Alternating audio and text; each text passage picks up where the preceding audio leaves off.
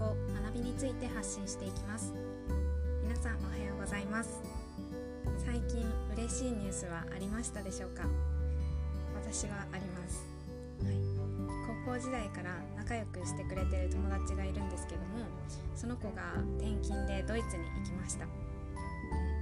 彼女があの前からチャレンジしたいって言ってたことでもあるので、ますごくあの彼女自身悩んでた時期もあるのを知ってるんですけども最終的には自分から手を挙げてそのチャンスをつかんだっていうことで本当にそういう彼女をすごく尊敬してますしこれからも全力で応援したいっていうふうに思っています。私の周りにはあのすごくありがたいことに東北から出て活躍してる方とか東北以外から東北に来て盛り上げる活動をしてくれてる方とか本当に刺激とか学びをくれる人たちが結構、まあ、いるんですね。でその、まあ、彼女もそういう人たちの一人で私の人生にはすごく大切な人なので、うん、本当にありがたいなと思っている存在です。でこういう嬉しい報告に最近何人かの友達に人生についてとかパートナーとの関係について相談を受けることがあったので今回は人生ステイじゃなくてサーフィンっていうお話をしたいと思います。ステイってそこに居続けることでサーフィンは波に乗ってとか自分のものにして、まあ、その波を自分でコントロールしていくことを意味します。働き方もステイじゃなくってま、転職とかチャレンジしていってキャリアを増やしていくっていうのもありだと思うし結婚だってあのステイにこだわる必要はないかなって思っています。っていうのも私は結婚はしたことないんですけれども過去に婚約破棄をしたことがあります。でそれは自分の人生を生きられないと思ったからなんですね。私自身はあの人と会うことが結構好きなんですけどもその彼と婚約して同棲を始めてから、まあ、これまでの友人関係を切ってみたいな感じで言われたりとか、うん、会いたい人に会えないっていう感じで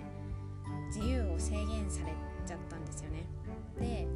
まあ、彼の思い通りにならないと怒られるみたいな感じで、まあ、その時はちょっと恐怖も感じてしまっていたので、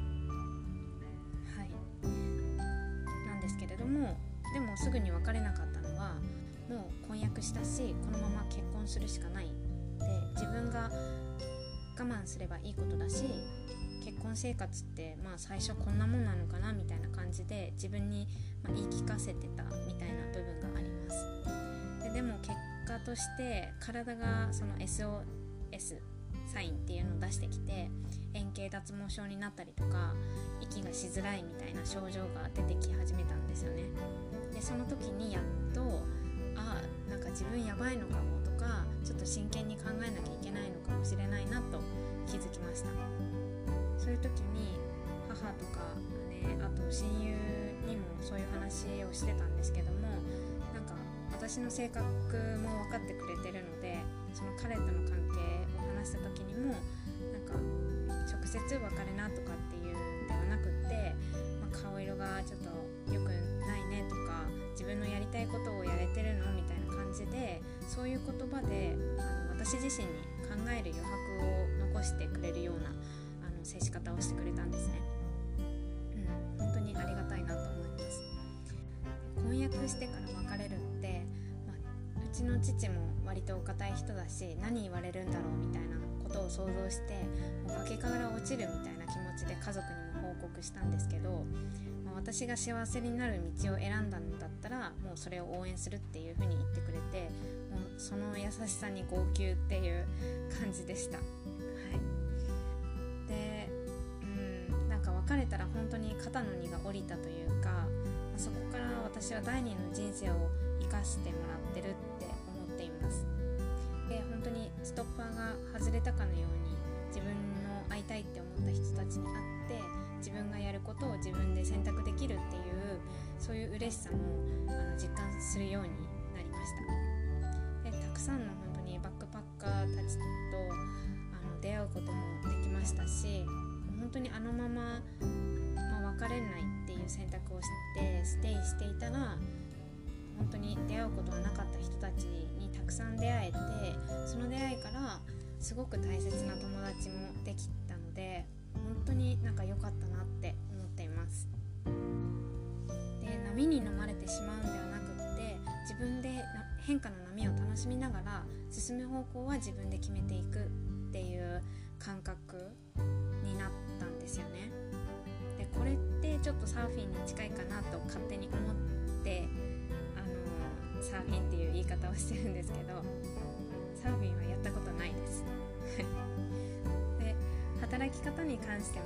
まあ、誰かに決められてとか絶対にこうじゃなきゃいけないっていう固定概念からあのそういう道に一つの道にステイしても不満とかストレスとか溜まってしまうと思うんですよね。で自分の気持ちに素直になって、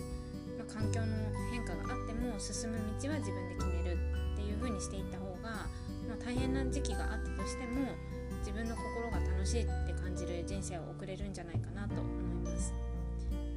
で実際に私の幼なじみもあの転職とか何度もしながら今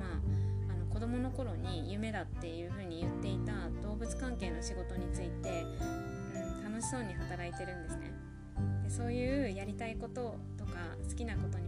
頑張っている姿を見てるともうこっちもすごく嬉しくなりますし幸せな気分になります、はい。長くなりましたが本当に言いたいのはステイするかどうかじゃなくってどんなことがあっても自分にとって最適な選択かどうか心が楽しいって思ってるかどうかが大切なんじゃないかなというお話でした。だから、まあ、人生ステイじゃなくてサーフィンしていこうという